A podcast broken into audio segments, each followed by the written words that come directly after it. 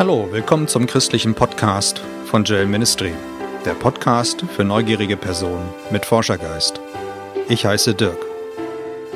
Ich freue mich, dass du dabei bist. Die Episodennummer heute lautet 25. Das Thema Das Kreuz, die Singularität. In der Episode 24 ging es um den Einstieg des christlichen Kreuzes in der Gegenwart.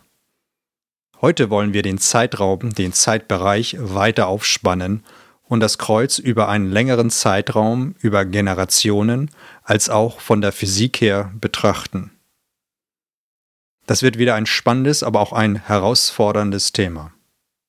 Ich hoffe, du magst Herausforderungen.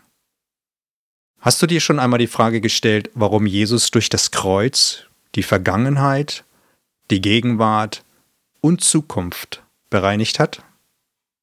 Kann es sein, als Jesus am Kreuz starb, dass ein kosmischer Singularitätseffekt bedient wurde? Was meine ich damit? Als Jesus vor mehr als 2000 Jahren starb, hat er etwas erwirkt, was durch alle Zeiten ging. Die Bibel spricht unter anderem von mindestens zwei Zeiten, der Kronoszeit und der Kairoszeit. Kronos ist die Quantität der Zeit eine Art Zeitstrahl mit Anfang und Ende. Es ist eine genaue Abfolge, die Chronologie oder auch ein Verstreichen von Zeit. Von der Chronoszeit haben wir auch das Wort Chronometer für unsere Uhren erhalten. Wenn wir heute über Zeitmanagement sprechen, beziehen wir uns in der Regel auf Chronos und die daraus abgeleitete chronologische Zeit. Bei der Kronoszeit haben wir, wie gesagt, immer einen Anfang und ein Ende.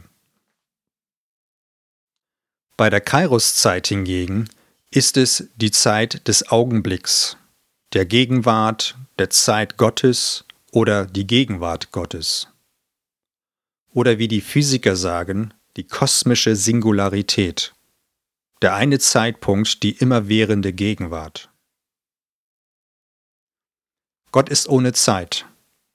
Das können wir im Epheser 1.4 nachlesen. Denn in ihm hat er uns erwählt, ehe der Welt Grund gelegt war, dass wir heilig und untadelig vor ihm sein sollten in der Liebe. Epheser 1.4 Frage, kann es sein, dass Gott am Anfang, als das Universum gegründet wurde, eine Art Zeitzelt aufgespannt hat, wie so ein Dreieck welches ein Anfang und ein Ende hat, dem Kronos, während vor Gott immer noch die Gegenwart, die Kairoszeit tickt. Kann es sein, dass es zwei verschiedene Zeiten gibt? Eine für uns Menschen und eine für Gott. Kann es sein, dass Jesus, als er am Kreuz starb, etwas erwirkt hat, welches er vor Gottes Füße gelegt hat in der Kairoszeit, in der Singularität.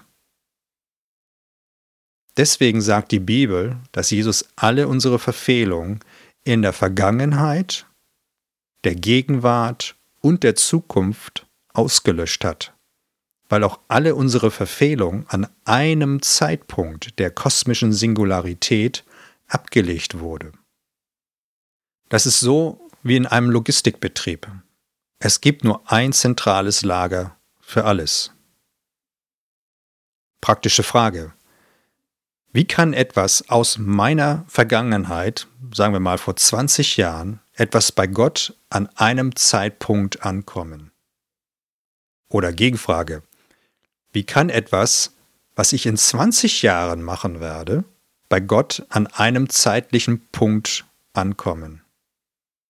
Wie können diese beiden Events, einmal aus der Vergangenheit und einmal aus der Zukunft, von Jesus mit einer Tat vergeben oder gelöscht werden? Die Antwort lautet, dass alles an einem zeitlichen Punkt der Singularität liegt und Jesus seinen Preis, in dem Fall sein Blut, genau an diesem Punkt übergeben hat. Für die Neugierigen unter uns kann ich nur auf Albert Einstein mit seiner Relativitätstheorie und seinem Raumzeitkontinuum oder dem Raumzeitkrümmungseffekt verweisen. Jetzt wird es spannend.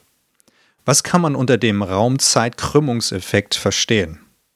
Ein bisschen Geschichte.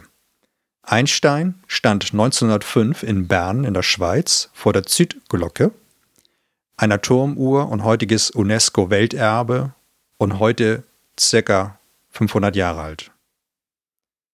Er stellte sich vor, was passiert, wenn er sich von der Turmuhr schneller als ein Auto wegbewegt, ja mit Lichtgeschwindigkeit wegbewegt.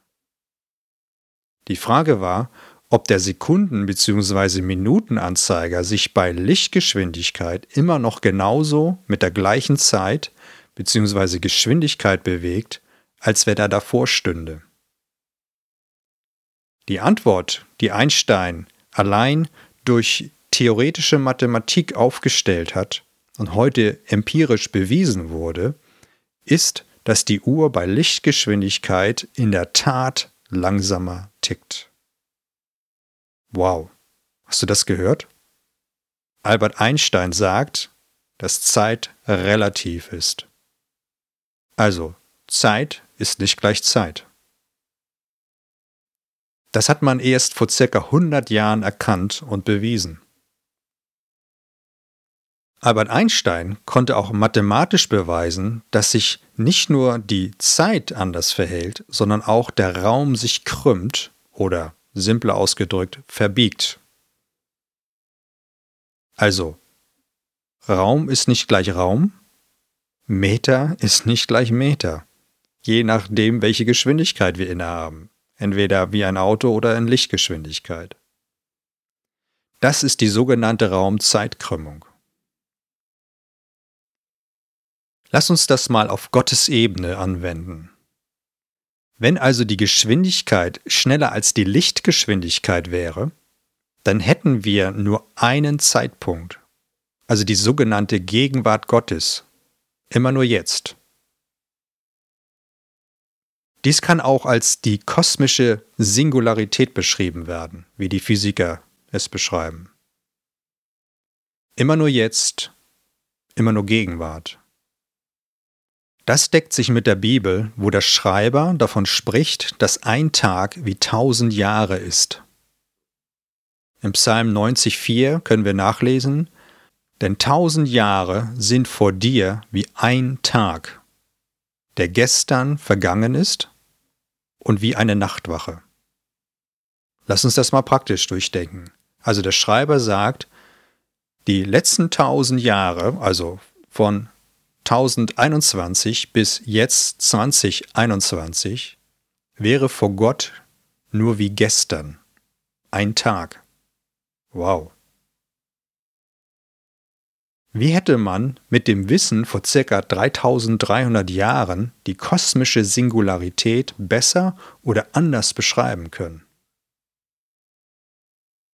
Hat hier bereits einer der Altvorderen mit Albert Einstein gesprochen? Oder hat er etwas im Geiste sehen dürfen, was er simplifiziert beschrieben hat? Ich finde das super interessant, was die Bibel hier beschreibt. Warum ist die kosmische Singularität so wichtig? Wenn schon in der Physik die Zeit nicht gleich Zeit ist, kann es dann sein, dass es vor Gott auch keine Zeit gibt, beziehungsweise nur die kosmische Singularität immer nur die Gegenwart Gottes. Warum ist das so wichtig, was Albert Einstein erkannt hat und heute dieses Prinzip in jedem unserer Navigationsgeräte verwendet wird? Es ist wichtig zu verstehen, wie jemand mit einer Tat am Kreuz von einem Zeitpunkt aus eine Auswirkung in die Gegenwart, die Vergangenheit und ja sogar die Zukunft haben kann. Einfach deswegen, weil die Auswirkung in der irdischen Gegenwart innerhalb des Kronos-Zeitzeltes in eine andere Ebene geschoben würde, die Kairos bzw. die Singularitätsebene oder die Gottesebene. Wenn das wirklich stimmt, was die Bibel sagt, dass Jesus Tod am Kreuz durch alle Zeiten ging und etwas in der geistlichen Welt erwirkt hat, dann ist das Kreuz nicht nur ein einfaches Symbol, sondern eine Machtverschiebung in der geistlichen Welt, was kein Mensch jemals erwirkt hat. Das Kreuz ist also viel mehr, als wir uns normal vorstellen. Es ist nicht nur ein Symbol. Was macht nun diese Kreuzigung von Jesus anders, ja einmalig? Die Tat von Jesus am Kreuz hängt mit seiner Person zusammen, nicht mit dem Holz. Wenn es wirklich stimmt, dass Jesus nicht nur Mensch war, sondern auch göttlichen Ursprungs ist, dann waren seine Taten eben nicht wie die Taten all der anderen Menschen am Kreuz damals. Jesus hatte eine andere Stellung, eine göttliche, zum einen. Zum anderen waren seine Taten nach dem Maßstab Gottes gerecht oder wie man sagen kann auch zertifiziert worden von Gott, aber nicht durch die der Menschen. Dadurch konnte Jesus die Brücke zwischen der irdischen Kronoszeit und dem aufgeschlagenen Zeitzelt und der geistlichen Kairoszeit, der permanenten Gegenwart Gottes, schlagen. Jesus hat Raum und Zeit vereint in der kosmischen Singularität. Anders ausgedrückt, Jesus hatte zwei Geschwindigkeiten, die irdische Geschwindigkeit und die göttliche oder geistliche Geschwindigkeit. Deswegen sind unsere Gebete immer auch in der kosmischen Singularität im Zeitbereich der Lichtgeschwindigkeit. In der Kairoszeit, wenn die Gebete von Gottes Geist initiiert sind. Deswegen konnte Jesus auch die Verfehlungen, die Sünden der Welt mit einer Tat vollbringen, weil eben alles an einem Zeitpunkt logistisch zentralisiert war und hier gelöscht wurde. Jesus hat sein Blut zeitlich genau hier abgeliefert und übergeben. Wir müssen diesen Effekt jetzt nur noch im Glauben annehmen, zu Jesus gehen und die Löschungen unserer Verfehlung vor Gott gegenüber aktivieren. So fassen wir zusammen. Das war mit Sicherheit kein leichtes Thema heute.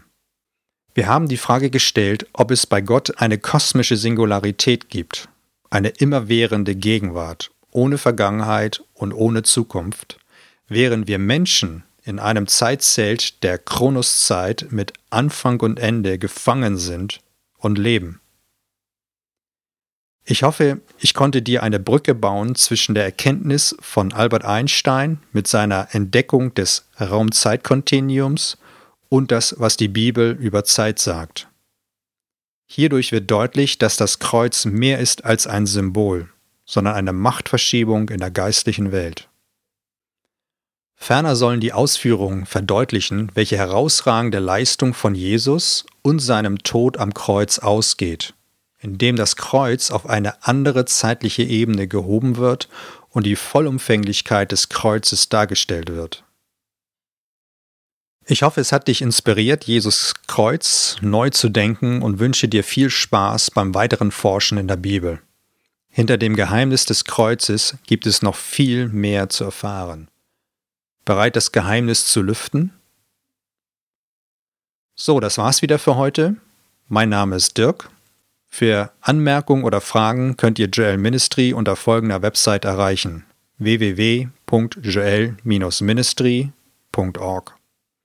Ich hoffe, das Thema hat dich interessiert. Bedanke mich für dein Interesse. Bis zur nächsten Episode. Ciao.